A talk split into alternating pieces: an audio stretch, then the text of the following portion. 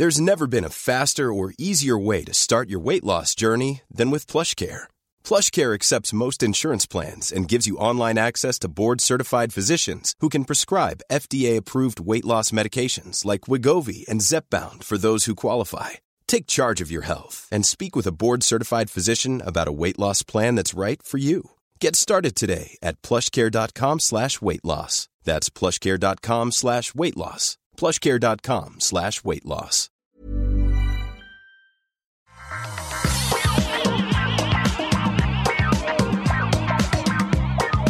Bonjour à tous et bienvenue sur le Rendez-vous Tech, l'émission où on vous résume toute l'actu tech, internet et gadgets. Je suis Patrick Béja, c'est l'épisode 376. Nous sommes en novembre 2020. Et nous allons couvrir des événements absolument incroyables, la sortie de la nouvelle génération de consoles. Bon, c'est plutôt euh, le domaine du rendez-vous jeu, mais on a Pepe Garcia avec nous aujourd'hui, donc on va parler des télés qui vont aller avec ces consoles-là. On va pas se priver. Salut Pépé. On a aussi des domaines un petit peu plus, euh, euh, comment dire, propices à l'analyse de Cédric Ingrand, comme par exemple l'élection américaine et l'influence. On va parler que de tech hein, dans ce domaine. On va pas, enfin Ah, ça se mélange un peu, mais on va parler Attends, des je, influences je de la range mes casquettes. Attends, C'est ça, attends, la casquette de virologue, c'est là. Alors, donc, voilà, politique américaine, oui, c'est bon, ça y est. Ça y est. mais dans le contexte des réseaux sociaux, parce que ça risque de changer potentiellement beaucoup de choses, et peut-être pas énormément de choses. On aura aussi évidemment quelques spéculations sur l'événement Apple qui aura lieu dans quelques euh, heures seulement. Quelques heures ils nous ont, ils nous ont, eh, cette, euh, cette année, ils m'ont pas gâté. hein. Parfois, ils faisaient les événements le lundi. Là, c'était à chaque fois le mardi. Donc euh, bon, bref, C'est pas. quasiment toujours le mardi. Oui, mais parfois le lundi aussi, quand même. C'est arrivé. C'est arrivé. Oh, J'ai- je l'ai noté. mauvaise foi. Mais euh, avant ça, on va évidemment remercier les auditeurs qui soutiennent l'émission. J'ai nommé du Greg, Christophe Dragibus-Perrin, Zuka Charles de Magnéval, Julien C, Vincent Résiguier, Sylvain euh, Galoustoff, Stéphane Yoret, NSKFR, Kevin Salomon et les producteurs qu'on remercie chaque mois que j'aime d'amour, Ocheva, Rémi X et Bromberg Olivier aujourd'hui. Merci à vous tous. Donc on a un programme chargé, on a une chatroom électrique et on va se lancer dans tout ça. Je vous propose donc qu'on commence euh, avec les consoles next-gen. Alors comme je le disais, les consoles next-gen c'est plutôt le sujet du rendez-vous euh, jeu. Et on, on en a beaucoup parlé dans le rendez-vous jeu d'ailleurs, donc euh, on va pas refaire tous les tests, toutes les estimations. En gros, euh, j'ai même euh, fait des vidéos sur YouTube pour vous parler des meilleurs euh, points importants de la, euh, de la, de- des trois consoles next-gen en, en deux minutes par console. Donc si vous voulez tout savoir, c'est sur youtube.com slash notepatrick. On a les tests, les discussions avec des gens qui les ont eus dans les mains pendant des heures et des heures et des jours dans le rendez-vous jeu. Mais ce qui nous intéresse, peut-être en, en- Allez, on va quand même faire en une seconde et demie. euh, Qu'est-ce que vous en pensez de ces nouvelles consoles, vous deux?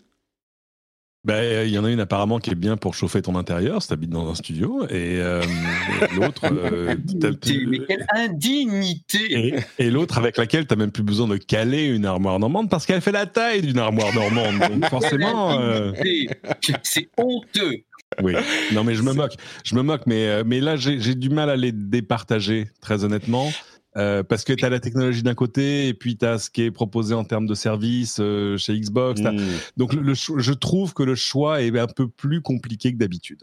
Alors, moi, la manière dont je le décris, l'avantage de l'une, la, la PlayStation 5, pour résumer, hein, pour les auditeurs du rendez-vous tech qui sont pas forcément, qui veulent bien savoir, mais qui sont pas très intéressés par les détails, la PlayStation 5, sa grande force, elles sont toutes les deux, enfin les trois, à peu près équivalentes. Il y a un modèle de PlayStation 5, on va simplifier, une puissance de PlayStation 5 et deux puissances de Xbox. La PlayStation 5, elle a l'avantage des grosses exclusivités de Sony, qui sont des jeux assez immanquables quand ils sortent généralement, qui seront exclusifs à la PlayStation 5. Du côté de la Xbox, on a deux puissances de console, une moins puissante, une plus puissante, mais le gros avantage qu'elles ont, ces Xbox, c'est le service euh, de Microsoft qui s'appelle le Game Pass, qui est un abonnement à la Netflix qui vous permet d'avoir euh, accès à euh, 100 100, 150, 200 jeux que vous pouvez télécharger, installer et jouer sur votre nouvelle console. Euh, c'est déjà disponible sur les anciennes, mais là évidemment c'est tout aussi intéressant, voire plus intéressant sur les nouvelles. Euh, et c'est vraiment le point fort parce que vous payez cet abonnement et à moins que vous vouliez des jeux spécifiques, vous n'aurez plus besoin de payer les jeux individuellement. Je schématise beaucoup, je résume beaucoup. Si vous voulez les vraies informations, allez écouter le rendez-vous jeu. Mais en gros, les grosses exclusivités, c'est du côté de Sony et euh, le Game Pass, l'abonnement, c'est du côté de Microsoft. On va et il y a des, éléments qui se recoupent de l'un à l'autre, mais on va résumer comme ça. Euh, je t'ai interrompu, Pépé, je, m'excuse platement. Ah non, mais j'ai rien dit, tu m'as pas interrompu. Bah, tout à l'heure, à l'instant où je commençais à parler. Dis-moi tout, toi, t'en penses quoi de tout ça? Eh ben, moi, tu sais, le, truc, c'est que je vais avoir un avis euh, un peu différent de, de, de, de, ce que vous dites, vous, parce que moi, je me pose du côté technique. C'est-à-dire que euh, je ne cache pas que j'ai la PlayStation 5 euh, là, euh, avec le, le Blu-ray disque dedans. Euh, donc moi, moi, si tu veux, le, truc, c'est que moi, je vais avoir une analyse, parce que je suis en train de tester des produits, euh, purement techniques, factuels. Qu'est-ce qu'elles savent faire ou pas faire. Vous, vous avez parlé tous les deux des jeux, de toutes les offres de ce côté-là.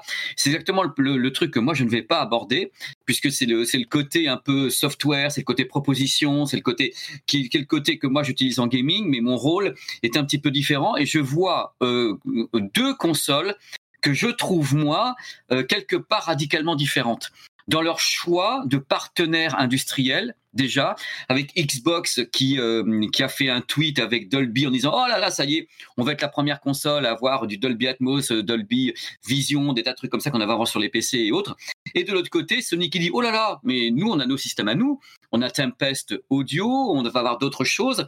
Donc, euh, moi, ce que je vois techniquement, c'est que c'est vraiment un champ de jeu absolument incroyable pour les gens et pour un mec comme moi, parce que vraiment, il va y avoir des trucs à dire purement techniques sur les choix pur au niveau du HDR, des choix Dolby Vision, de, la section audio, du DTS, comment est-ce qu'elles vont fonctionner, comment elles vont fonctionner également en sortie euh, numérique, quelles sont toutes les normes, euh, quels sont tous les points de la HDMI 2.1 qui sont propres à une et à l'autre, avec d'un côté Sony qui met le 8K en gros sur le carton en disant oui, mais alors, et l'autre côté Xbox il fait pas vraiment. Donc je trouve que vraiment c'est un, une, une croisée des chemins. Ces consoles sont là pour être visionnaires, elles sont là pour rester longtemps. Il y en a une toute les 7 ans et c'est pas pour rien que ces produits se pointent et font peur aux gens dans le sens mais qu'est-ce qu'on va leur mettre derrière étant donné qu'elles savent faire des trucs extraordinaires? C'est ce qui est sur le papier et ça c'est le côté passionnant. Mais du coup, euh, je te pose la question qui fait suite immédiatement. Euh, est-ce que c'est des vrais, c'est des vraies euh, améliorations sensibles?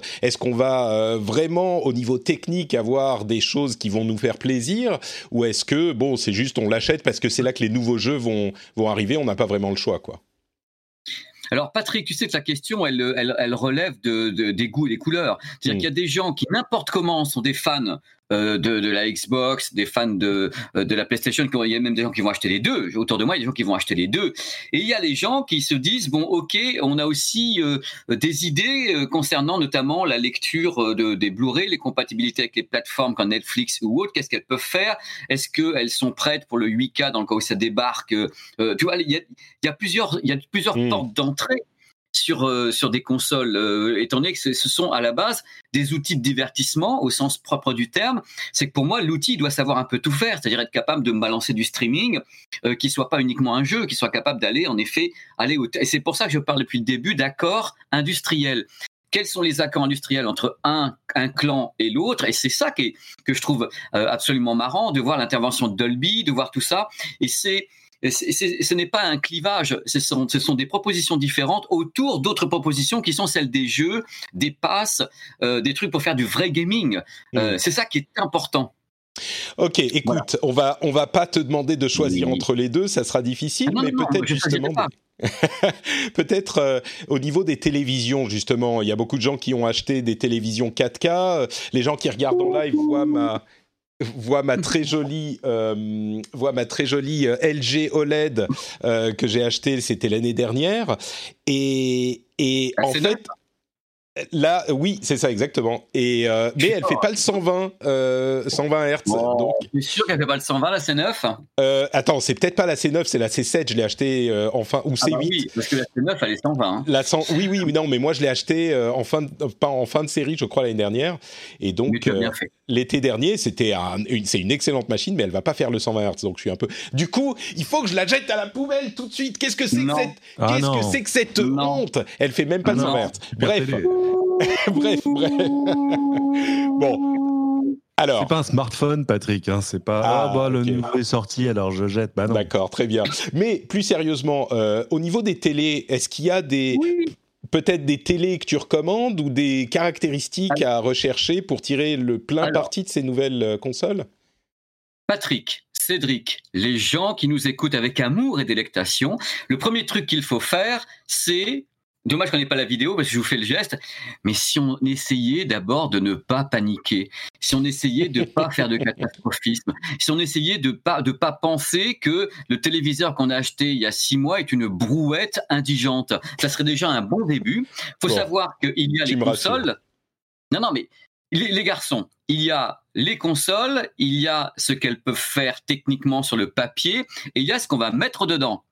C'est deux choses différentes. Hmm. Je rappelle que ces consoles sont censées rester à nos côtés pendant des années. Elles sont pas là pour trois semaines. Elles vont évoluer. Il y aura des mises à jour. Il y aura des tas de choses. Pour le moment, on prend la chose telle qu'elle est. Ces consoles peuvent, oui, aller loin. C'est-à-dire, c'est quoi loin? C'est-à-dire qu'en effet, elles peuvent, alors je mettrai des, guillemets qu'on peut pas voir là, assurer euh, un signal euh, vidéo qui peut aller jusqu'à l'Ultra HD 4K en 120 images par seconde. Alors c'est ce qu'elles peuvent faire, avec bien sûr la possibilité 8K et tout, mais le 8K va pas en 120 dans la norme, il s'arrête à 60. Euh, le, truc, c'est que ça, c'est le papier. Il faut pas confondre le papier et, la, et ce qui se passe au moment de la, de la sortie d'un produit. Parce que ce qui compte dans, avec les consoles, c'est bel et bien les jeux. Qu'est-ce qu'on va mettre à l'intérieur? Quels seront les jeux qui seront disponibles et quel- de quelle façon travailleront ces jeux, que ce soit pour Mm. un clan ou l'autre. J'aime pas les clans, je veux dire que ce soit pour une ou l'autre. Donc, les gens sont en train de, je le dis franchement autour de moi parce que j'ai la chance d'avoir une communauté qui est très active, des gens qui me posent des questions tout le temps avec le stream et autres.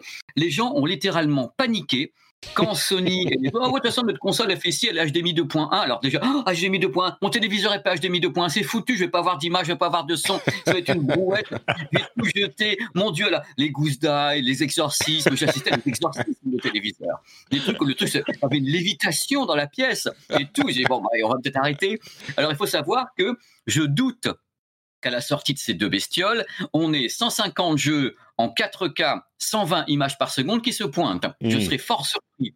Donc déjà, on va essayer de redescendre un petit peu le, non pas le débat, mais le degré, le degré d'angoisse, en disant que on ne peut pas, euh, même tous les gens qui font des jeux vous le diront, on ne peut pas à la fois épousser le graphisme, épousser en même temps le débit et tout le tremblement, ça demande un calcul gigantesque.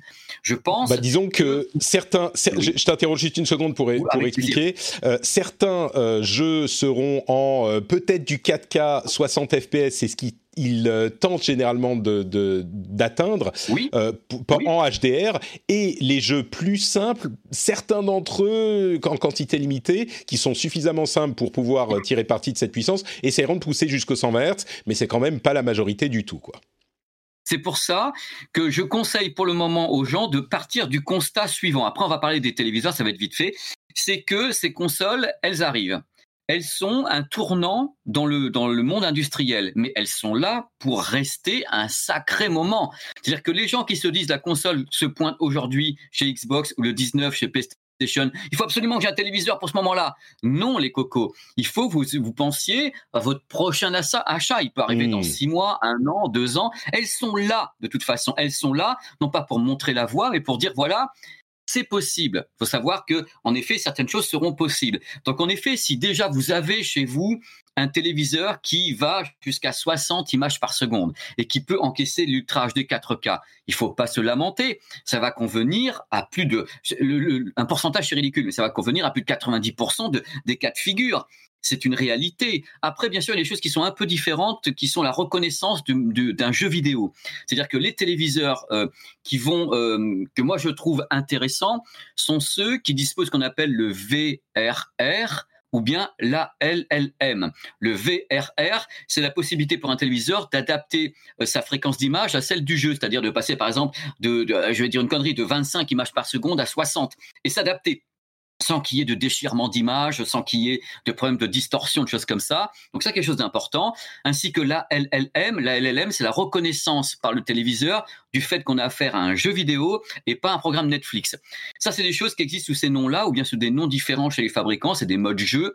Le mode gaming est censé déconnecter tous les circuits qui puent, qui sont moisis, qui permettent mais non, mais il faut le dire. Le mode jeu, c'est pour déconnecter tous les circuits, tout, tout ce qui ferait qu'on a, qu'on a une latence qui est, qui, qui, qui, est mauvaise. Donc, on essaie de déconnecter tous les circuits de merde, donc les compensations de mouvement et autres, pour que le gaming soit le plus fluide. Alors, mais ça, on peut l'activer à la main quand, quand ça se reconnaît pas. Oui. Euh, quand c'est pas reconnu, on peut l'activer à la main ou laisser le téléviseur le faire. Mais quand on a un téléviseur qui a directement le mode ALLM, il le fait automatiquement. Hmm. Et quand il fait, c'est-à-dire la réduction de la latence, c'est une réduction de latence automatique. Et le VRR assure pour un téléviseur qu'il y ait un minimum de distorsion d'image. Ça fait des déchirements quand ça s'accélère, ça ralentit au niveau du hmm. débit image. Ça, c'est quelque chose qui va devenir, et là je tiens à dire un truc aux gens, après, euh, un truc important euh, dans, dans, cette émission, c'est que si actuellement il y a des téléviseurs qui le font, VR, ALLM, avec ces consoles, la plupart des modèles qui vont se pointer en 2021 le feront. Donc c'est une question de patience, une question de se dire bon, euh, pardon, excusez-moi, que les téléviseurs actuellement sont loin d'être mauvais, mais ils sont pas tous optimaux. Hmm. C'est-à-dire que les modèles optimaux vont, ça va être les modèles comme LG C9, LG C10, euh, les modèles Samsung 85, 90, 95T, des modèles TCL que j'ai pas encore testés, les modèles Sony où il y a une gamme qui s'appelle euh, Ready for PlayStation, qui est, qui est un modèle avec justement ALLM, VRR, 120 mm. images par seconde. Je suis en train de montrer ta vidéo sur le sujet d'ailleurs dans le stream, ah, euh, longue vidéo de 20 minutes sur la où vous discutez de ça chez Sony. Voilà, ah bah c'est super gentil. Le truc, c'est qu'en effet, euh, il faut pas que les gens paniquent. Il faut se dire que ces consoles sont un détonateur un détonateur industriel qui montre une voie pour les années à venir. Il est évident dans les années à venir, ces téléviseurs qui sont actuellement des téléviseurs onéreux, donc 1500, 2000, 3000 euros, parce qu'ils ont tout dedans, euh, ça sera pas le cas en 2021. Il y a des modèles qui vont se pointer, qui seront beaucoup moins onéreux, parce que justement l'industrie se sera adaptée au fait que bah voilà, il y a des consoles, elles mm. peuvent aller en ultra HD 4K, elles peuvent faire du Dolby Vision, elles peuvent faire pas toutes, hein, elles peuvent faire du machin truc, donc il faut qu'on s'adapte. C'est une question de temps d'adaptation. Donc on est à la charnière, on est au virage. Donc, il faut vraiment que les gens euh, se disent que déjà, s'ils ont un bon petit téléviseur 4K, 60 mm. images par seconde, faut surtout pas se lamenter devant et tenter un exorcisme. C'est bon, pas ça, du coup, du coup, je vais garder, je vais garder mon, mon euh, LG E7V. C'est un E7V. Je viens de vérifier. J'ai la euh, barre de son intégrée parce que je voulais pas m'embêter. E7V, e ça va alors. Tu, tu, je peux le garder. c'est bon, peut Il date, mais il, il va faire 60 images par seconde. D'accord. Oui, oui, tout à fait. Tout. Il date. Oh là là, mais là tu me dis des trucs. Non, c'est alors il faut. Bon, euh, je vais appeler les éboueurs. Euh, c'est bon. Ils le, ils le, ils le font sortir de ma maison. Ils me souillent. Il date. Ah, incroyable. Je suis, je suis dégoûté par ce. Non, je l'adore. Il est très très beau. Euh, pardon? C'est très très bon. Hein. Oui, c'est, un, très bon, euh, c'est, des très bons modèles. Il faut savoir qu'il y a des marques qui sont, euh, j'arrêterai de parler après, laisser la, parole à, vous deux. Il y a des marques qui sont très engagées du côté du gaming. Il y a mm. notamment LG, Sony, Samsung. Il faut savoir que LG, euh, notamment, est partenaire avec Nvidia et permet d'avoir des téléviseurs qui vont assez rapidement. Même si actuellement on sait, il y a un truc que je voudrais pas non plus affoler les gens, euh, mais c'est une, c'est concret parce que on va en parler. Si j'en parle pas, on me dira Pépé pourquoi t'en as pas parlé? Il faut savoir que l'arrivée de ces consoles, euh, ce sont les, les, consoles disposent de la, de la HDMI 2.1 dans la norme finalisée. C'est-à-dire qu'en effet, jusqu'à présent, on annonçait la HDMI 2.1, mais c'était des morceaux de mmh. spécifications techniques, puisqu'elle n'était pas finalisée. Elle est finalisée actuellement avec le lancement des consoles. Donc on s'aperçoit quelquefois que l'arrivée des consoles va sans doute rimer avec même avec des problèmes avec certains téléviseurs ou certains systèmes, on va pas se voir qu'il y a des bugs. Parce que en effet les téléviseurs sont arrivés avant, il y a des produits qui sont arrivés avant l'arrivée des consoles et avant la finalisation de la HDMI 2.1 et notamment LG euh, on sait qu'il y a eu quelques petits problèmes justement de balayage avec le, le VRR, qu'il y a des problèmes de compatibilité avec certains amplis audio-vidéo qui sont annoncés 2.1 et quand on met la console, il y a un écran noir. Actuellement, les fabricants travaillent justement pour pour réduire euh, ces problèmes puisqu'on s'aperçoit euh, que on avait fabriqué les, les, les amplis audio-vidéo 2.1 euh, d'un côté, les téléviseurs d'un côté, les consoles arrivent à part et quand on les mélange ensemble Maintenant, on va commencer à faire le bouillon de culture. C'est là qu'on va se rendre compte des problèmes de compatibilité, des problèmes qui n'étaient pas apparents il y a trois mois. Donc, il faut laisser également le temps aux fabricants de faire les correctifs, qu'ils soient hardware ou software, des deux côtés. LG, Sony, Samsung travaillent là-dessus. Les fabricants également d'amplis audio-vidéo, donc Denon, Marantz, Yamaha, travaillent sur ces problèmes qui ne pouvaient pas apparaître tant qu'on n'avait pas tout finalisé on est à la charnière. Bah écoute, euh, j'ai ma Xbox euh, série X qui est là, euh, que les auditeurs, enfin que les spectateurs peuvent voir là dans le fond. Je vais la brancher peut-être en direct après la fin de l'émission, comme ça on pourra voir si ça fait un écran noir ou pas. ça sera un unboxing en direct. L'écran noir, c'est les amplis. Pardon? L'écran noir, c'est sur certains amplis 2.1. Ah bon, ça va alors. Ok. Bon, très bien. Euh, bah écoute, je pense que c'est une, une euh, comment dire une vision assez générale et assez euh, apaisante de tout ça.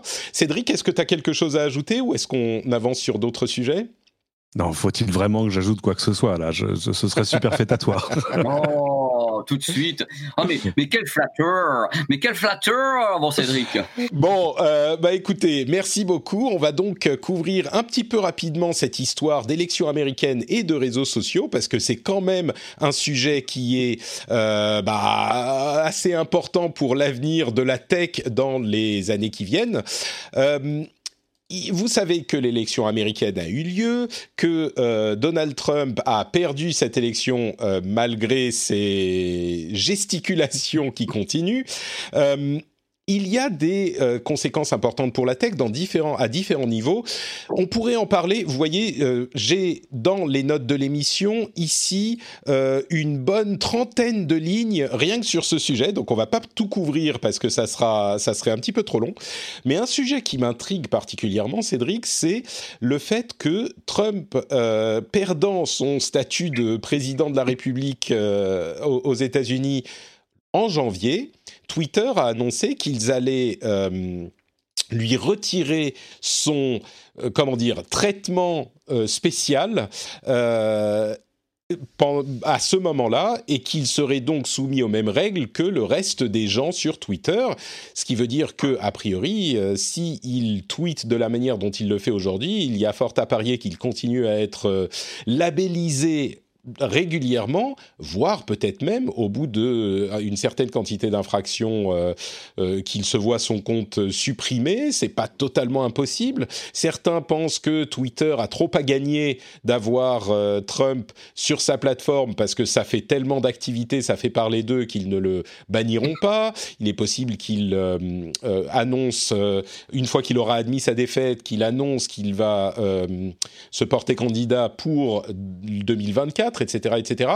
Est-ce que tu penses que, est-ce que tu penses que cette euh, euh, élection, donc ce changement de locataire à la Maison Blanche, va changer les choses pour les réseaux sociaux en général, parce que je cite Twitter, mais Facebook a également été très actif dans la labellisation des mises à jour euh, et la suppression des groupes conspirationnistes euh, pendant cette semaine de résultats d'élections. Ils ont été, c'était un petit peu le, les quatre ans qui ont précédé étaient la préparation pour cette semaine, et ils ont été extrêmement actifs, beaucoup beaucoup plus qu'ils ne l'avaient été par le passé. Donc qu'est-ce que bah, tu penses forcément, forcément, quand on te dit, euh, tu sais que tu, tu pourrais avoir la fin de la République sur la conscience ça mobilise dans l'ensemble. Euh, donc de fait, ils ont été assez actifs, mais même, euh, j'ai envie de dire presque les, les médias euh, de manière plus générale. que pas que les, médias sociaux, mais... Hmm. Oui, pas que. C'est-à-dire qu'ils sont tous revenus sur ce qui s'était passé il y a quatre ans, où tu vois, par exemple, toutes les grandes chaînes de télé américaines se sont dit, mais est-ce que finalement on a eu raison de passer tous les meetings de Trump en direct tout le temps, sous le seul prétexte que ça fonctionnait en termes d'audience? Peut-être qu'on n'a pas rendu un service au pays. C'est pour ça que là, euh, surtout une fois que les, résultats ont commencé à tomber, ils ont été beaux, ils ont eu beaucoup plus de discernement sur ce qui passait ou pas. Sur les réseaux sociaux, j'ai l'impression que c'est exactement la même chose. C'est-à-dire que là, ils se sont mis à faire, en plus, qu'ils détestent faire, c'est-à-dire des jugements de valeur au cas par cas, en disant ça c'est ok, ça c'est pas ok. Donc de fait, euh, Trump, euh, sorti de la Maison Blanche, n'aura n'aura plus euh, espèce d'équivalent de, de, la protection policière, tu vois, qu'on donnerait euh, aux personnalités. Sinon, c'est là son compte Twitter. En fait, c'est une protection assez simple, c'est-à-dire qu'il y a, y a très peu de choses qui sont que Twitter a, a, dépubliées venant de Trump.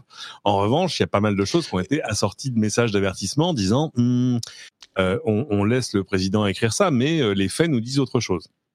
C'est-à-dire euh, que la, majorité, j'ai pas, j'ai pas eu vent de, messages dépubliés. Peut-être que je les ai pas vus passer, mais c'est vrai que à un moment sur le flux du euh, président américain sur Twitter, chaque tweet était assorti du petit label euh, le décompte des voix est en cours. Il n'y a pas, il n'y a pas encore de gagnant déclaré. Certaines informations pourraient être inexactes. Certaines informations sont contestées. Et il y a quelques mois, ils en avaient labellisé un. Ça, ça avait fait beaucoup de bruit.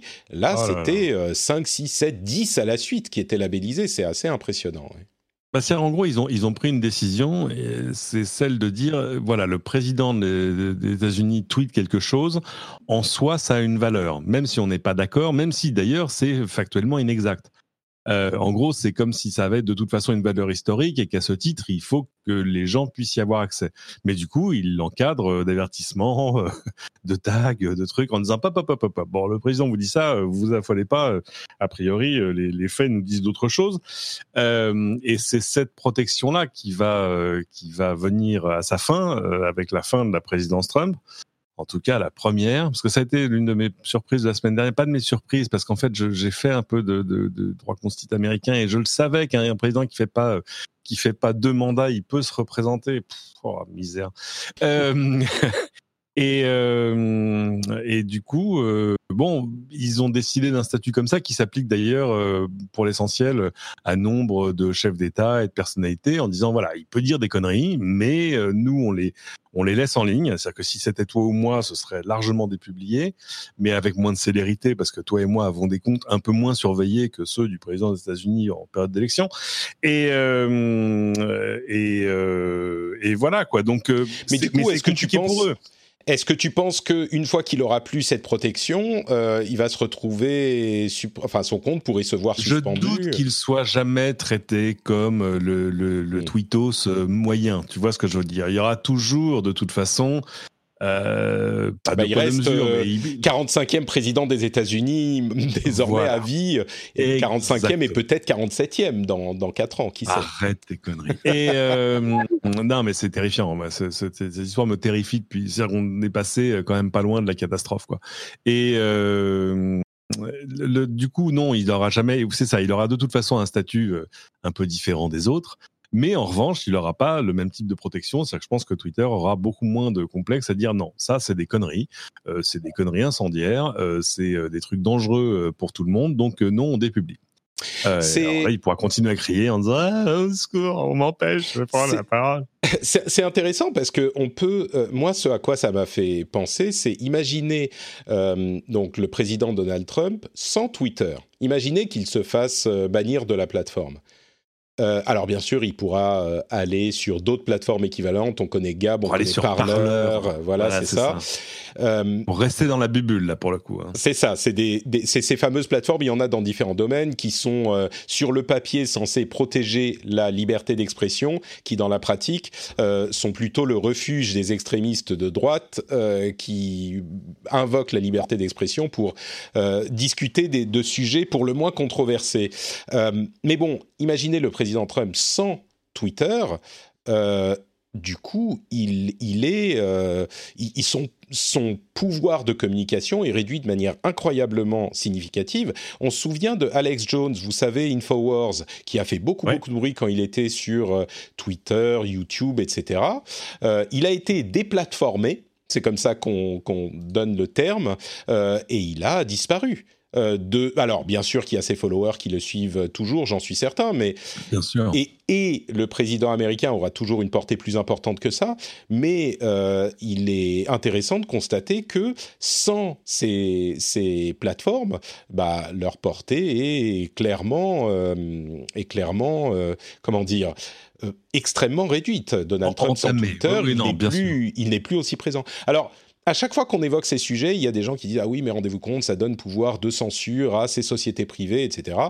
Euh, moi, j'ai eu des discussions sans fin ce week-end avec des gens mm. qui disaient parce que par exemple, euh, tu sais, quand il a pris la parole, en plus de toute façon, enfin, il a, il a, il a tout planté, il a fait tout, tout de travers. Enfin, je ne comprends pas. Ce mec a quand même de l'argent, des conseillers, etc. Quand il prend la parole, euh, on se rend pas compte ici, mais il était deux heures et quart du matin sur la côte est, donc ça n'avait plus aucun impact en disant ah, on m'a volé l'élection, qui est en plus le truc qu'il dit à chaque fois. Il l'a dit il y a quatre ans, il l'a dit pendant les primaires il y a quatre ans. Enfin bref. Ah, il l'a dit pendant les émis. il a, il a exactement. Non mais.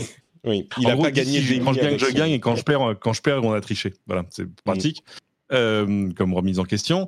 Euh, et euh, là maintenant, il gesticule encore, mais en même temps, comment le prendre au sérieux, lui qui a passé samedi et dimanche au golf, au lieu de remobiliser sa base, il envoie des, mails liminaires et combinatoires à, ses militants en disant quoi, vous n'avez pas encore donné d'argent pour euh, pour mon fonds de défense machin, alors qu'en fait euh, tu regardes en bas et c'est marqué bon alors il y a 60% qui ira euh, à réduire la dette de la campagne et 40% au, parti républicain. Je vous la fais rapide. donc en fait tout ça est une escroquerie. Il sait bien qu'il a perdu. De toute façon, on voit bien qu'il n'y a pas de, il y a pas. Mais et, et, c'est terrible. c'est de ça qu'on parle. Il sait qu'il a perdu, mais il est en train de préparer euh, son réseau euh, d'information euh, Maga Network ou 45 Network ou Dieu sait quoi qu'il qu'il fera après et sur. Mais mais là quand même se pose la question de, tu vois, c'est pas séparer l'art de l'artiste. c'est séparer l'homme du poste. C'est-à-dire que euh, tout à coup, euh, comme président déchu, euh, c'est difficile. Il y aura de toute façon toujours un cœur tout à fait hardcore de, de, tu vois, de followers qui, qui, qui boiront ses paroles, donc peu importe. Mais ça va être quand même beaucoup plus dur de remonter jusqu'à jusqu'à revenir parce que tu t'aperçois quand même que euh, ces derniers jours sur les réseaux sociaux. Euh, moi, j'ai pas entendu beaucoup euh, le vice-président des États-Unis. J'ai pas beaucoup entendu le, le, le, parti républicain, quoique cette nuit, s'il y a eu un truc quand même. Enfin, en gros, ils le soutenaient tous comme l'acteur soutenait le pendu. Hein. Ouais, c'est un petit peu l'impression. les gens sont en train de de, de reculer poliment de, du, du, personnage. Mais pour revenir à la question des réseaux sociaux et de la tech, mm-hmm les conséquences pourraient même aller plus loin, à mon sens, que simplement la euh, déplatformisation de Donald Trump. C'est que en théorie, euh, Twitter et Facebook et d'autres, s'ils le souhaitent, maintenant que ce blocage de Donald Trump n'est plus présent, ils pourraient être plus stricts sur les euh, bannissements, les blocages de comptes, etc. Parce que euh, quand le président des États-Unis reçoit ce, traitement spécial, les plateformes ont plus de mal à dire euh, bah oui mais lui on va le faire comme ça l'autre on va le faire d'une autre manière. Si le blocage du président disparaît il n'est pas impossible que alors je dis pas qu'ils vont le faire hein, mais je veux dire qu'ils auraient peut-être plus de facilité à être plus stricts sur l'application de leurs règles avec des personnalités euh, publiques euh, dans les dans les semaines et les mois à venir. À voir hein, peut-être que ça se passera pas mais je pense que on le verra. l'une des conséquences importantes de cette euh, du résultat de cette élection et que ça peut avoir un effet euh, domino sur l'application des règles de ces réseaux sociaux au-delà du président lui-même. Il y a une raison hein, qui explique aussi euh, tout à coup la, soudaine célérité et intransigeance de, des réseaux sociaux en général et de Twitter, Facebook, YouTube en particulier, c'est que euh, le candidat Biden, il a quand même euh, promis de re-réfléchir à la fameuse euh, Section 230, c'est en gros à la loi américaine qui considère ces plateformes-là comme des hébergeurs et pas comme des éditeurs, et donc qui leur retire la responsabilité de ce qui est publié, jusqu'à en tout cas qu'un qu'un contenu soit dénoncé, effacé, etc., etc. Ils ont des responsabilités, mais ils sont pas responsables comme un éditeur de ce qui est de ce qui est publié chez eux. Or, euh, Biden a dit, mais ça c'était surtout à l'époque où en gros euh, Trump était en roue libre et utilisait Twitter comme son, petit porte porte-voix personnel, euh, a dit non, il faut revenir là-dessus parce qu'on peut pas laisser passer ce genre de choses. Du coup, évidemment, on l'a bien vu hein, pendant les derniers jours et dernières semaines de l'élection. tout à coup, ça y est, Facebook s'est dit non, finalement, les pubs politiques, c'est quand même pas très intéressant. Il prépare le terrain de la nouvelle administration, en gros, quoi. Oui, c'est ça. C'est quand ils ont voulu prouver qu'ils pouvaient, euh, voilà, agir de façon euh, réactive, responsable. Euh, et, ils ont été réactifs dans, dans, dans, toute cette semaine de comptage. il faut avouer qu'ils l'ont été. maintenant, il y a d'autres questions peut-être plus pressantes pour le, le, nouveau président dans la tech. Hein. on parle, on parle bien de la tech. cette section 230, elle est très mal comprise par les hommes politiques américains visiblement parce que si elle était amendée, enfin si elle est si son pouvoir était supprimé, euh, l'obligation des réseaux serait au contraire de euh, contrôler ce qui est dit sur leur plateforme de manière beaucoup plus drastique, parce qu'ils seraient responsables de ce qui est dit. Donc en gros... Euh, Surtout, ce serait impossible.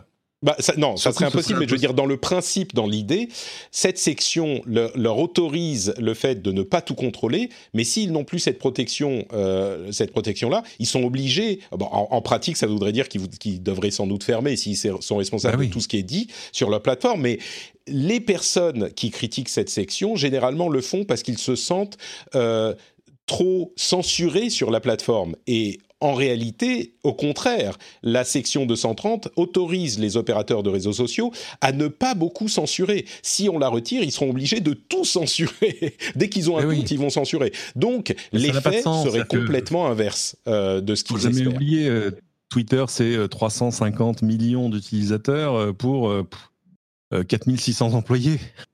Donc, si tu veux, tu peux pas euh, mettre, même virtuellement, euh, un, modérateur euh, derrière chaque tweet, c'est impossible.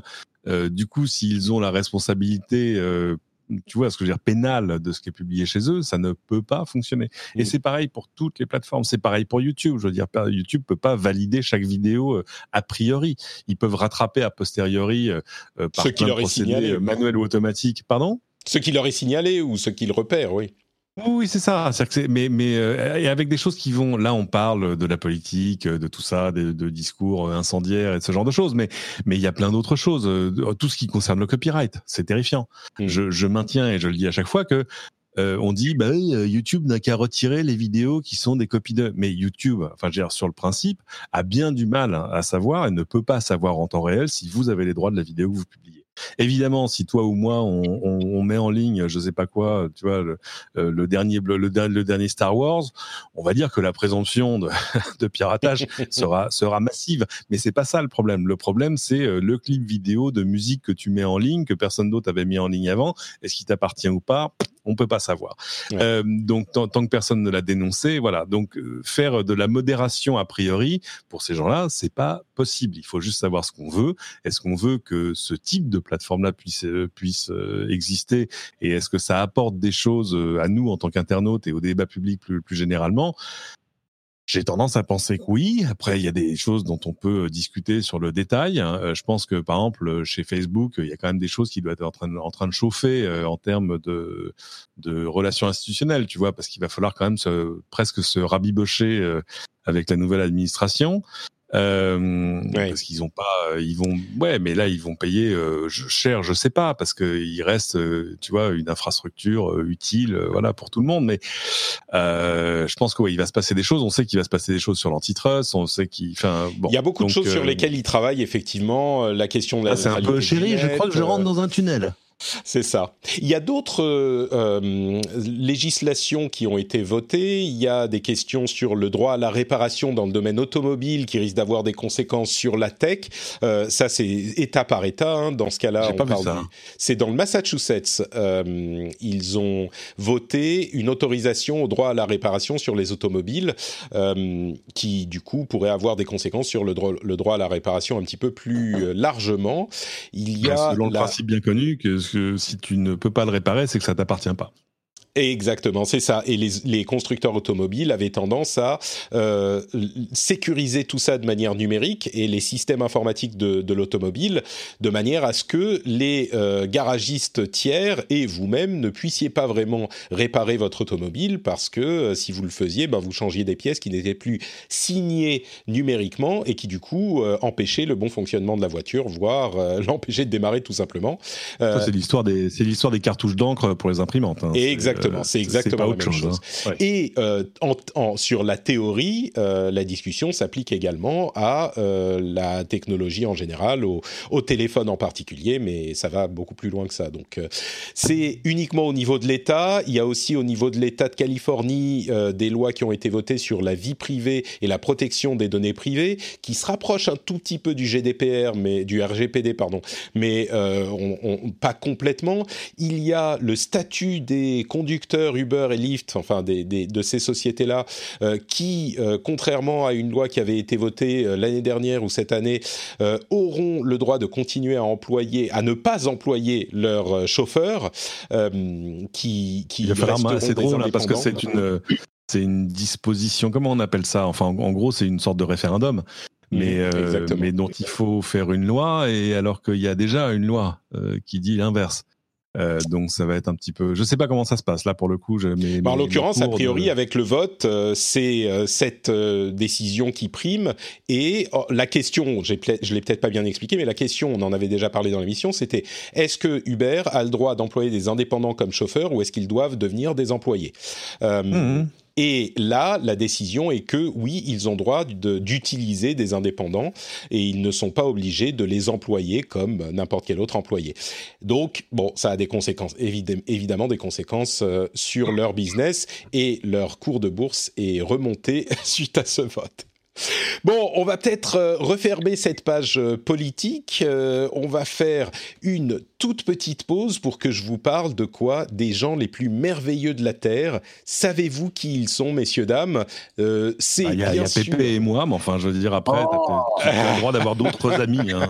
Quel flatteur, mais quel flatteur C'est bien sûr Pépé et Cédric, mais en plus de ça, il y a également d'autres personnes, à savoir les patriotes qui soutiennent les émissions. Ils vont sur patreon.com slash rdvtech et qu'est-ce qu'ils font? Eh bien, ils euh, décide de soutenir financièrement avec euh, un euro, deux euros, ce genre de choses. Euh, un euro, deux, trois euros, c'est les différents niveaux. Et puisqu'on peut payer en euros désormais, n'oubliez pas, vous pouvez euh, soutenir dans votre monnaie si vous habitez euh, par chez nous. Et vous pouvez décider combien vous donnez. Euh, vous pouvez vous arrêter absolument quand vous voulez.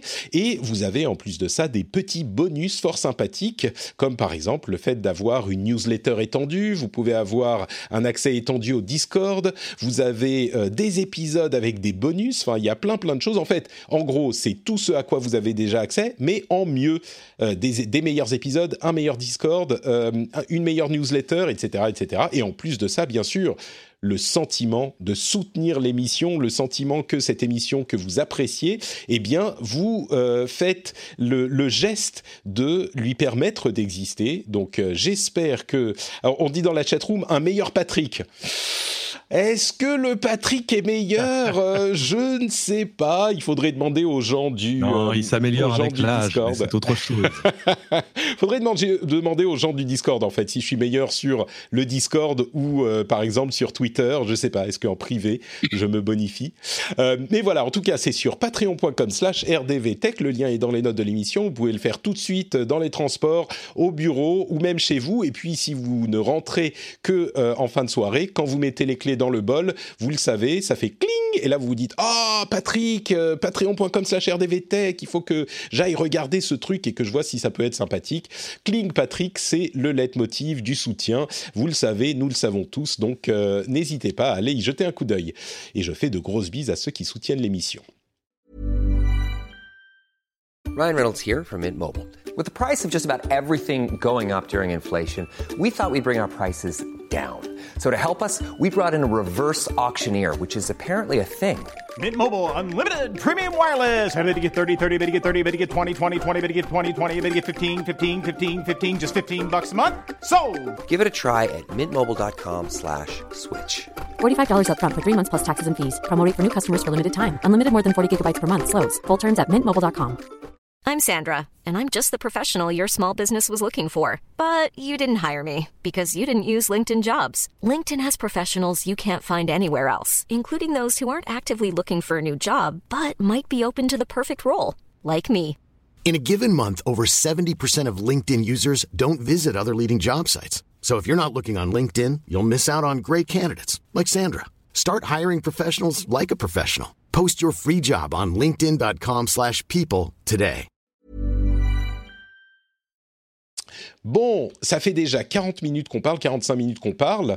Euh, Cédric, du coup, on a des informations sur ce qui va se passer tout à l'heure pendant la conférence Apple.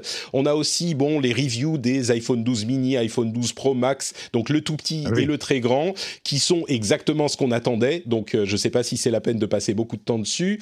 Euh, non, c'est vraiment des, les déclinaisons euh, en taille. Alors il y a des choses à voir peut-être sur le Pro Max du côté de la photo, ça. mais les, les premières reviews qui tombent sont, ressemblent plutôt à de la bonne nouvelle. en gros, le Pro Max fait de la meilleure photo et le mini est, est un petit téléphone dont la batterie est plus petite, forcément. Donc c'est un petit peu, ah bah c'est un petit ah peu bah le, ce qu'on en retient.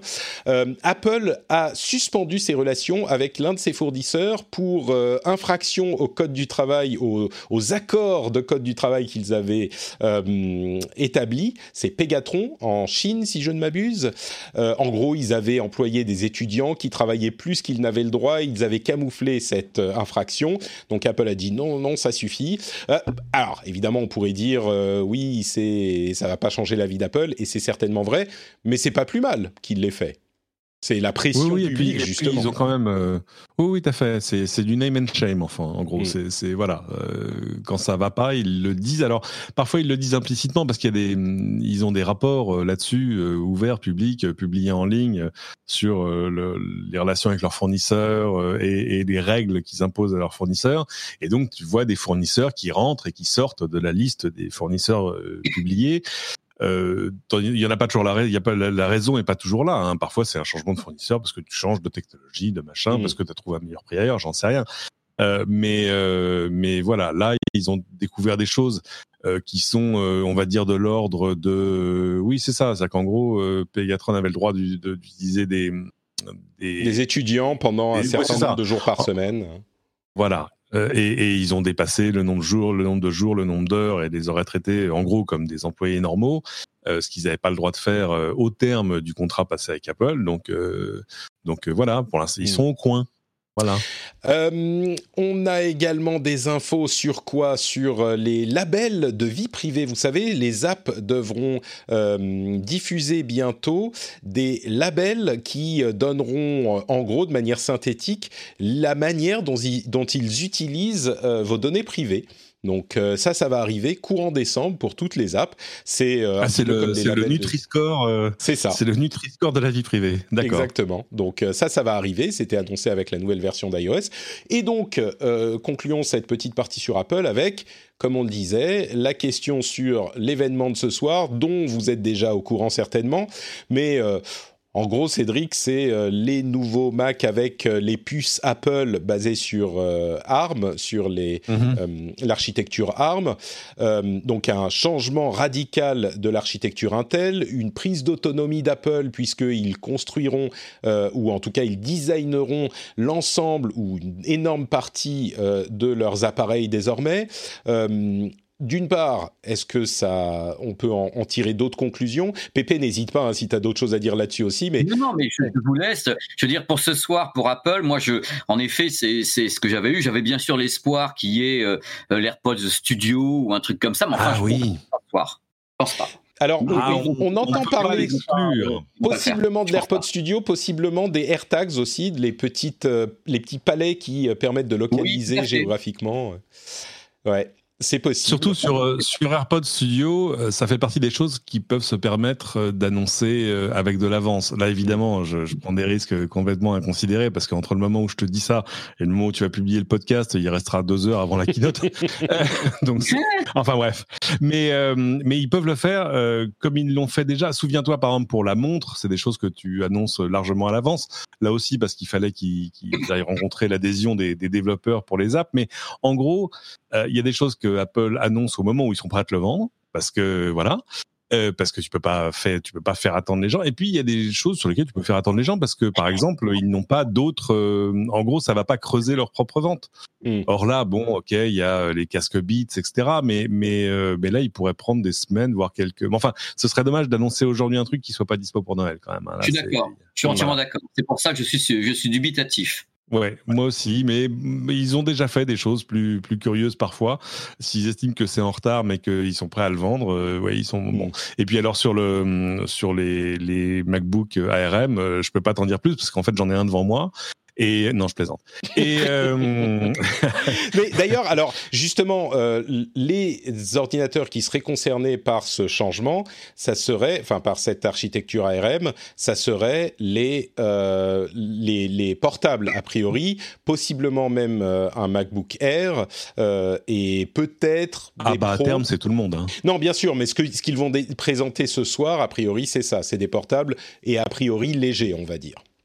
Mais qui sait, peut-être un iMac. Aussi, ça pose la question du, ça pose la question du délai parce que, mm. parce qu'évidemment, une fois que tu dévoiles ça, euh, tu mets pas un coup d'arrêt, mais quand même un sérieux coup de batte de baseball dans les genoux de, de tes ventes de MacBook existants. Euh, Oui, ça dépend de leur euh, puissance. hein. Voilà. Et- ah Mais oui, alors bien sûr, si c'est juste assez puissant pour remplacer le tout petit MacBook euh, ou pour faire un nouveau MacBook Air, etc. Là, tu peux encore jouer. Mais mais euh, mais si c'est voilà ce que seront euh, toutes nos gammes à terme, euh, là, il y a intérêt à ce qu'il y ait des choses disponibles à, à commander dès maintenant. Euh, Bon, on en parlera, voir. Oui. Surtout, surtout, ce qu'on va attendre, c'est les vrais benches de la vie réelle. C'est que ça qui va moi, être important. Oui. Moi qui suis vieux et chenu, je peux te raconter l'époque avant Intel. Eh ben oui, quand quand euh, quand Apple était sur des processeurs PowerPC ce genre de choses, et, et où déjà à chaque nouveau truc, il sortait un comparo en gros pour te dire non, mais on est bien bien mieux que les architectures Intel.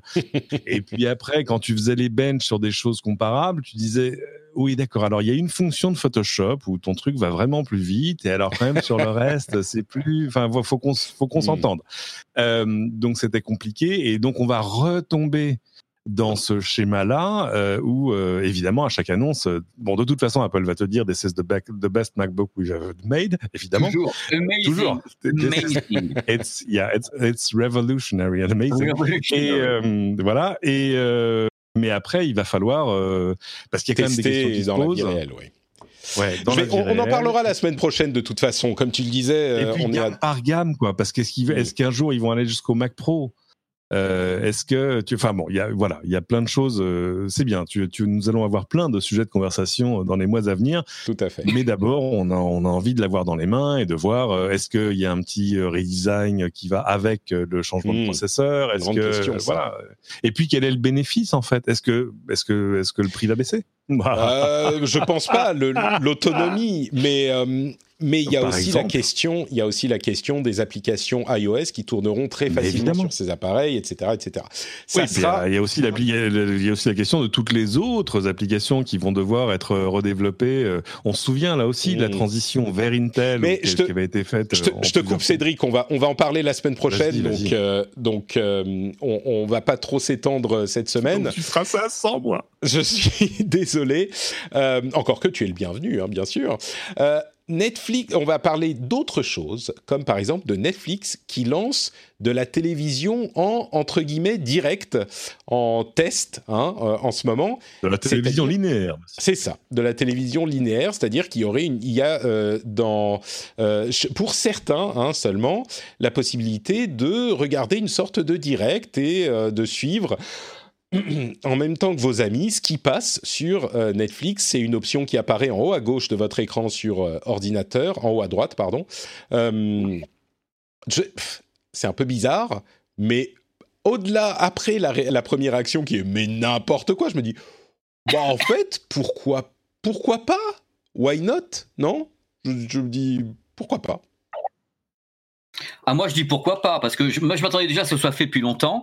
Le côté participatif, comme ça, du, du- de quelque chose où on, peut avoir une live TV avec ses potes, avec des gens. Moi, d'abord, ça, je sais pas où je me trompe, un peu, Cédric pourra me corriger, ou Trois Patrick, ça existait déjà sous d'autres formes. L'interaction chat, euh, moi, je l'ai connu sur des Blu-ray disques, quand tu mettais le Blu-ray disque à l'intérieur, et que le, le- bien sûr, le lecteur de Blu-ray était, était en ligne, hein, tu avais accès à une chambre de discussion pendant que le, le Blu-ray disque passait. C'était Mmh. Sony Pictures qui avait lancé ça. Et euh, c'est- moi, je trouvais ça intéressant. Et de toute façon, c'est toujours intéressant dans le sens où c'est facultatif. Quand on t'impose rien, tout est intéressant. Oui. Je vois pourquoi, je vois pas pourquoi Netflix ne l'aurait pas fait. Comme dirait l'autre, c'est une fonction gratuite, donc de toute façon, vous en avez pour votre argent. hein. Oui, alors, vraiment. Mais c'est ça. C'est-à-dire, il faut que les gens arrêtent.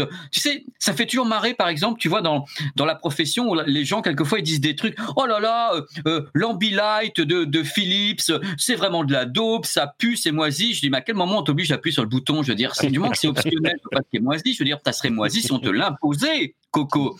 Il faut faire attention entre ce qui est imposé et ce qui est optionnel. Pour moi, optionnel, c'est pas un problème, tu fais ce que tu veux, il n'y a rien de moisi.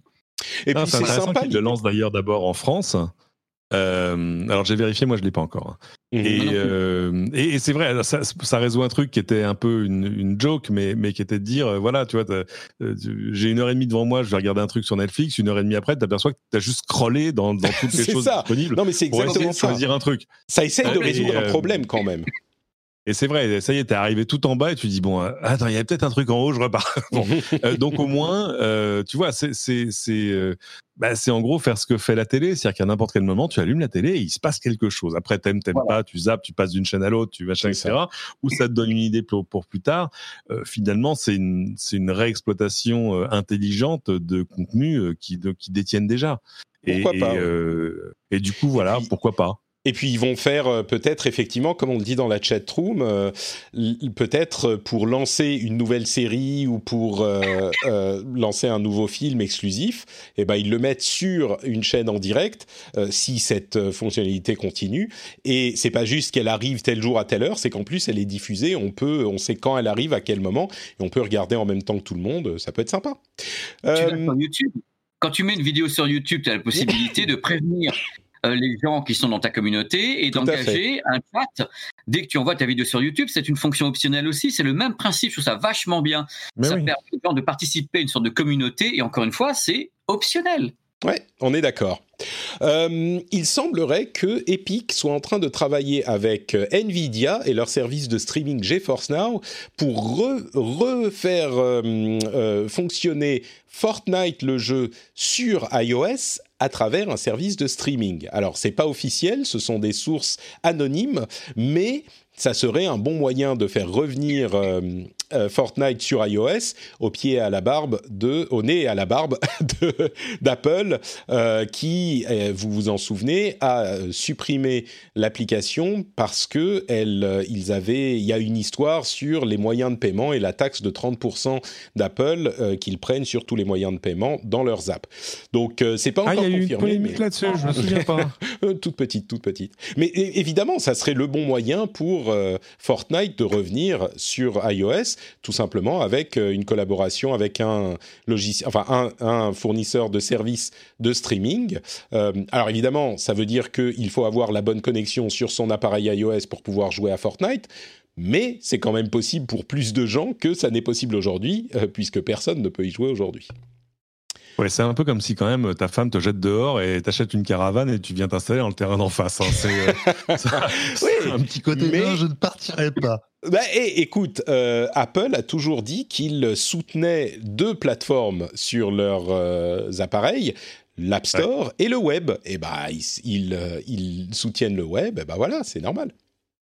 Euh, PayPal a euh, annoncé qu'à partir de la mi-2021, aux États-Unis en tout cas, il serait possible de payer les transactions avec des crypto-monnaies. Est-ce que Cédric, euh, tu penses que ça veut dire que c'est euh, le, le- un nouvel emballement pour le Bitcoin? C'est quand même gros. PayPal est utilisé Ah bah par attends, des le millions et des Bitcoin, euh, le Bitcoin, il a gagné 50% euh, ces derniers mois. hein. On est passé largement de 9 000 à 15 000 dollars. Et je me souviens du jour où PayPal a fait son annonce, ça a quand même fait du bruit. Et ça n'a pas besoin de faire du bruit. Tu regardes le cours du Bitcoin en fait. Et parce que tout à coup, c'est ça, c'est-à-dire que euh, t'as plus plus besoin de passer euh, par euh, des plateformes exotiques ou spécialisées en fait. De te dire Ah, alors je vais aller euh, m'inscrire sur machin. Et alors PayPal lance pas sa propre monnaie mais va juste inclure les, les crypto-monnaies à sa plateforme comme elle le faisait aujourd'hui avec le dollar l'euro et le reste euh, tout à coup, tu vas pouvoir euh, en acheter, en vendre, euh, en envoyer, et, ça fait partie des choses que les gens des cryptos attendent à chaque fois, c'est-à-dire vraiment des outils de vraie démocratisation, c'est-à-dire des trucs qui font que Monsieur tout le monde va pouvoir aller acheter du Bitcoin, en recevoir, être payé, etc., etc. Donc oui, c'est une avancée pour les crypto-monnaies en général, pas que pour Bitcoin. Ce sera, ce sera pour toutes les cryptos que que PayPal va intégrer. Je crois qu'ils vont le faire pour Bitcoin, peut-être Ethereum et quelques autres, mais pas beaucoup. Euh, J'ai quelques milliers ça- de Dogecoin. Euh, S'ils intègrent ça, je suis riche, je pense. Mais tu peux aller les vendre et les, et les acheter où, où tu veux, tes Dogecoin. euh, mais euh, ça arrive aussi à un moment où, euh, tu vois, la Chine a lancé sa crypto-monnaie souveraine avec laquelle il y a des fonctionnaires qui sont payés dans certaines villes et dans, avec laquelle ils peuvent faire des achats, etc. etc. Euh, Il y en a aussi... On en parlait, euh, on en parlait la semaine dernière avec la, le projet d'étude de l'Union européenne. Ça, c'est des Oui, crypto-monnaies qui sont pas, qui sont des crypto-monnaies et on- peut-être qu'on fera un épisode spécial sur le sujet parce que c'est très intéressant, mais c'est des crypto-monnaies qui sont pas basées sur la blockchain. Donc il n'y a pas l'aspect décentralisation, c'est quand même contrôlé par une banque centrale de la même manière que l'est la monnaie qu'on utilise tous les jours. Euh, là où PayPal fait quelque chose de différent, effectivement, c'est que ils vont, euh, bah, comme tu le disais, légitimiser les crypto-monnaies euh, décentralisées qu'ils vont intégrer à leur plateforme. C'est une vraie, bah, une vraie légitimisation de ces outils financiers parce que il se plug à PayPal, qui est un moyen de paiement, on va dire pas aussi important que des cartes de crédit comme Visa ou Mastercard, mais euh, sur Internet, on a l'option de payer par PayPal partout, et du coup, on, a on aura l'option de payer en crypto-monnaie, Bitcoin ou autre, bah, partout et PayPal, donc quasiment partout, quoi. Bien sûr. Non, non, mais ça change tout. Enfin, ça change tout. C'est euh, une étape ça légitimise de plus. Euh, ces ah, bah, totalement. Hmm. Totalement, mais ça y est, il était temps quand même. Ça fait ça fait dix ans que ça existe, donc euh, on peut on peut dire qu'au moins euh, techniquement euh, le, le, prototype est validé. Tu vois ce que je veux dire? Après, il se passe plein de trucs sur les cryptos où à chaque fois ça ça a toujours encore quand même encore ce côté, je dirais pas sulfureux parce que le mot est un peu un peu suranné, mais mais il y a y a toujours un petit côté de de ruer vers l'or. Je me pour m'être un peu un peu intéressé au sujet ces derniers mois, il y a toujours des trucs où tu dis non mais attends ça c'est pas sérieux. Tu vois le côté chacun lance sa monnaie On s'aperçoit qu'il y a des histoires incroyables, mais c'est vraiment arrivé vers l'or. C'est que d'un coup, tu aperçois par exemple un type lance une crypto monnaie, euh, ça marche bien, ça accroche bien, il y a plein de gens qu'on achète, et puis du jour au lendemain, on s'aperçoit que lui, il a vendu les siennes. Euh, et, là, forcément, tout s'effondre. Et euh, donc, bon, c'est toujours à regarder d'un peu loin. Euh, J'imagine que PayPal ne va pas euh, choisir n'importe lesquels non plus à intégrer. Hein, mais... Non, mais c'est pour ça ils vont choisir les plus grosses. Ils vont, ils vont choisir euh, Bitcoin, peut-être Ethereum et quelques autres, mais vraiment pas beaucoup plus loin. Ne, parce qu'ils vont pas rentrer justement dans des trucs d'experts où là, pour le coup, les grandes plateformes spécialistes sont de très loin les meilleures pour les gens qui font du mm. day trading, du machin, de l'arbitrage, du. Enfin, bon, euh, allez. Mais c'est quand, même un, quand même un terrain de jeu absolument passionnant deux euh, sujets qui restent. Les forfaits 5G euh, devraient être lancés en France euh, le 18 novembre, donc la semaine prochaine. Donc si vous voulez de la 5G, ça sera possible le 18 novembre. et le dernier sujet que je voulais évoquer rapidement, c'est suivant, en, faisant suite à l'annonce sur les vaccins de, contre la Covid-19 de Pfizer et les résultats prometteurs, même s'ils ne sont pas définitifs, l'action de Zoom a chuté de 13%, euh, tout comme d'autres euh, actions de euh, sociétés qui ont bénéficié de notre confinement pendant ces derniers mois, comme Amazon ou Netflix. Elles ont un petit peu chuté aussi. Bon, c'est pas très surprenant, et puis je pense qu'elles resteront quand même assez solides. Zoom, je crois, s'est installé de manière assez durable dans notre quotidien informatique, mais c'est intéressant de voir que... il fallait quand même répondre à la question de savoir est-ce que Zoom vaut vraiment 120 milliards de dollars? Écoute, euh, moins 13%. Moins 13%, ça reste une somme confortable quand même. Mais écoute, oui, oui, ça va, ils sont pas à la rue. Hein. Ouais. Je sais pas si ça vaut 120 milliards de dollars ou 10 milliards. Tu sais, c'est des sommes tellement abstraites que je saurais pas dire vraiment si Zoom vaut. Enfin, il faudrait regarder les comptes en fait. Tu ça, par comparaison, je veux dire, euh, tu vois, ça, ça cote combien Boeing en ce moment? Euh, Non mais c'est vrai, je, je, je, suis, je suis sérieux comme une, hmm. comme une crise cardiaque. Euh, market cap de Boeing, euh, capitalisation 101 milliards. Voilà, donc Zoom vaut plus cher que Boeing. Et là tu te dis. Mais Écoute, je sais pas. Euh, Boeing fabrique des avions qui, euh, avec le problème, les problèmes de réchauffement climatique, risquent d'être euh, moins utilisés à l'avenir. Zoom s'est possiblement intégré dans le quotidien des utilisateurs, des, des, professionnels qui sont sur Internet et on sait que, enfin, on imagine qu'on va jamais retourner complètement à la normale et que cette crise aura démocratisé un petit peu la hum, le télétravail et qu'il y en aura toujours une part dans notre quotidien. Après, est-ce que l'un vaut plus que l'autre? J'en sais rien. C'est, euh, bah, je pense que c'est là qu'il faudrait regarder les comptes. Euh, et les Toujours penser à, ce que tu peux faire en termes de remplacement. Euh, si Boeing ferme demain, il reste plus qu'Airbus. Bon, si mm. Zoom ferme demain, on a encore plein d'options. c'est pas. C'est pas faux. Nous, Nous-mêmes, on est en ce moment sur Discord et ça fonctionne très, Par très exemple, bien. Mm et on pourrait être sur Meet, on pourrait revenir sur Skype, on peut faire moult choses. Hein. C'est pas nos, options, ça, ça, ne ferme pas notre horizon. Donc, euh, mais il y en a d'autres. Hein. Nintendo, euh, là, la bourse de Tokyo, euh, dans la nuit, a perdu 4,5%. Enfin, en gros, tous les trucs qui étaient du pur entertainment à la maison. Bon, là, la- les bourses américaines n'ont pas encore ouvertes, mais il faudra aller voir Netflix. Euh, tout ce qui Si, est, si, Netflix tout a ce perdu était, euh, 5%, je crois, hier, quelque chose comme ça. Ils ont perdu 9%. Ah, T'imagines 9 ils, ont perdu, ils ont perdu 9% euh, sur un Nasdaq euh, qui a dû en gagner euh, 8. Donc non, non, c'est c'est du lourd. Euh, mais euh, mais c'est normal. Euh, pendant, pendant ce temps-là, en fait, les grands gagnants, bah, les grands gagnants, c'est tous les gens dont les activités étaient absolument incompatibles avec la pandémie.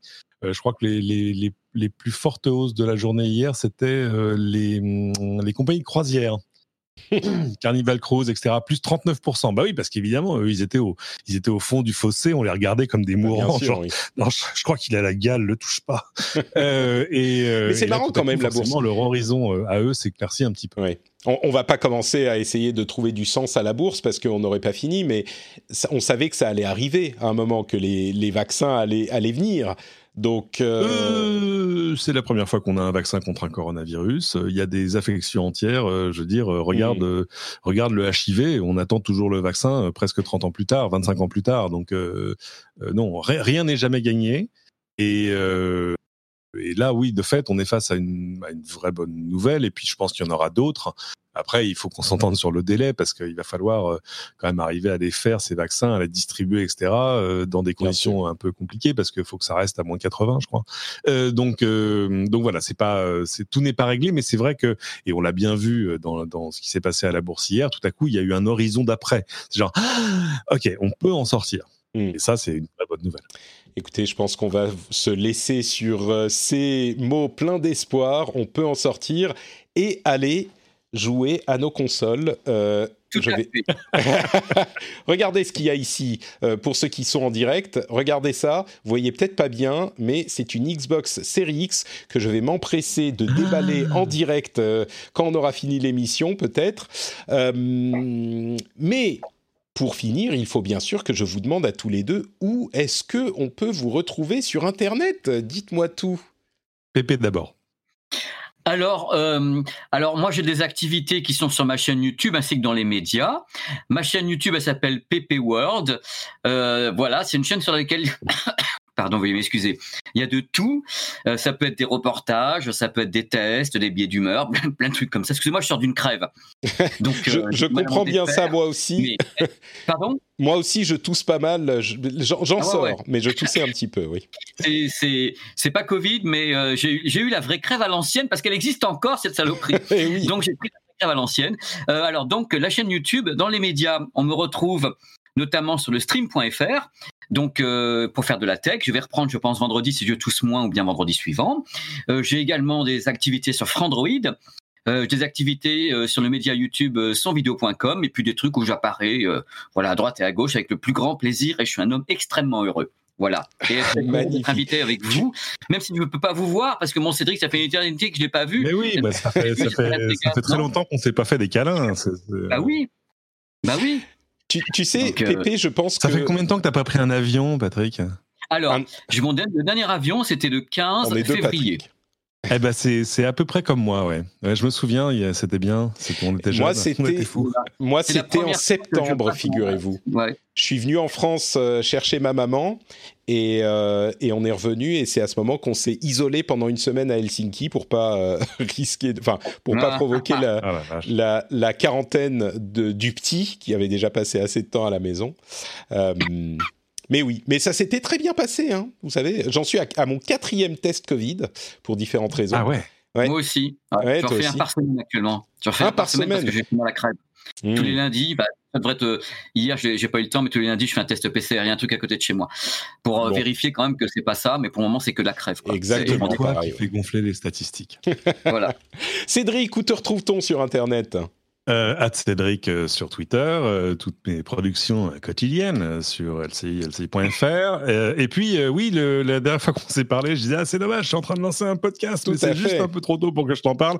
Eh ben ça y est, c'est plus trop tôt du tout. Vous pouvez aller sur votre application de podcast favorite, chercher Les Doigts dans la prise, euh, qui est un nouveau podcast que je fais avec un ami que vous ne connaissez pas, un garçon remarquable qui s'appelle Thomas Degois, et où on parle, pour ainsi dire exclusivement, de voitures électriques, de voitures autonomes, de tout ce qui va se passer autour. Il y avait assez peu de podcasts sur ce sujet-là spécifique. Il y a évidemment plein de podcasts automobiles, mais le seul reproche que je leur fais, c'est que c'est souvent des confrères qui, eux, mettent du super samplon dans leur cornflakes depuis 30 ans. Donc, euh, donc cette transition-là est forcément parfois un petit peu difficile difficile à aborder pour eux. Euh, nous, on parle pour ainsi dire que de ça, mais avec, euh, j'ai envie de dire, euh, un, un, doigt d'expertise, mais pas plus, parce que par exemple, ni lui ni moi ne, sommes propriétaires d'une voiture électrique à ce jour. Alors en fait, on en a tous beaucoup conduit, etc. allez écouter ça, les doigts dans la prise sur votre appli de podcast préféré. Le numéro 0 est déjà en ligne depuis deux semaines. Le numéro 1, donc, va arriver là, j'imagine, sous, sous 24 à 48 heures maximum.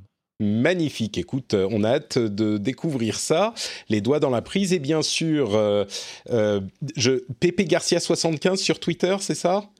Oui, bah sur tous les tous les comptes, c'est le même. Euh, J'ai pris ce, nom-là pour tous les comptes. Et le, si c'est pas ça, c'est du fake. Très bien. Pepe Garcia 75 et Cédric sur Twitter. Les liens seront dans les notes de l'émission. Pour ma pour ma, pour ma part, c'est Note Patrick. Je fais comme, euh, comme l'autre Patrick de l'émission.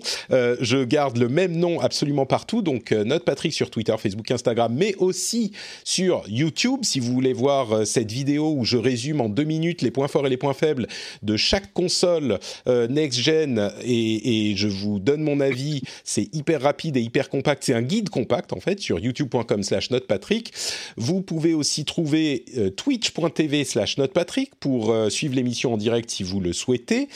Et quoi d'autre, quoi d'autre? Eh bien écoutez, euh, Patreon, patreon.com euh, slash rdvtech, là pour le coup c'est pas notre Patrick, rdvtech pour soutenir l'émission si vous le souhaitez.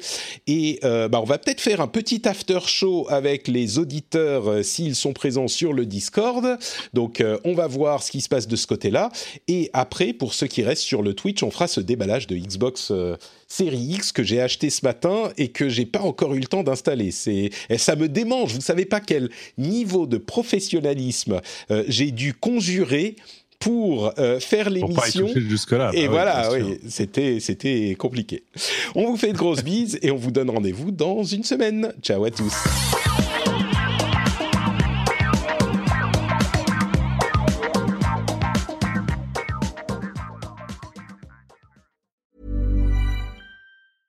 Cool fact a crocodile can't stick out its tongue. Also, you can get health insurance for a month or just under a year in some states. United Healthcare short term insurance plans, underwritten by Golden Rule Insurance Company, offer flexible, budget friendly coverage for you. Learn more at uh1.com. Planning for your next trip? Elevate your travel style with Quince. Quince has all the jet setting essentials you'll want for your next getaway, like European linen, premium luggage options, buttery soft Italian leather bags, and so much more and is all priced at 50 to 80% less than similar brands. Plus, Quince only works with factories that use safe and ethical manufacturing practices. Pack your bags with high-quality essentials you'll be wearing for vacations to come with Quince. Go to quince.com/pack for free shipping and 365-day returns.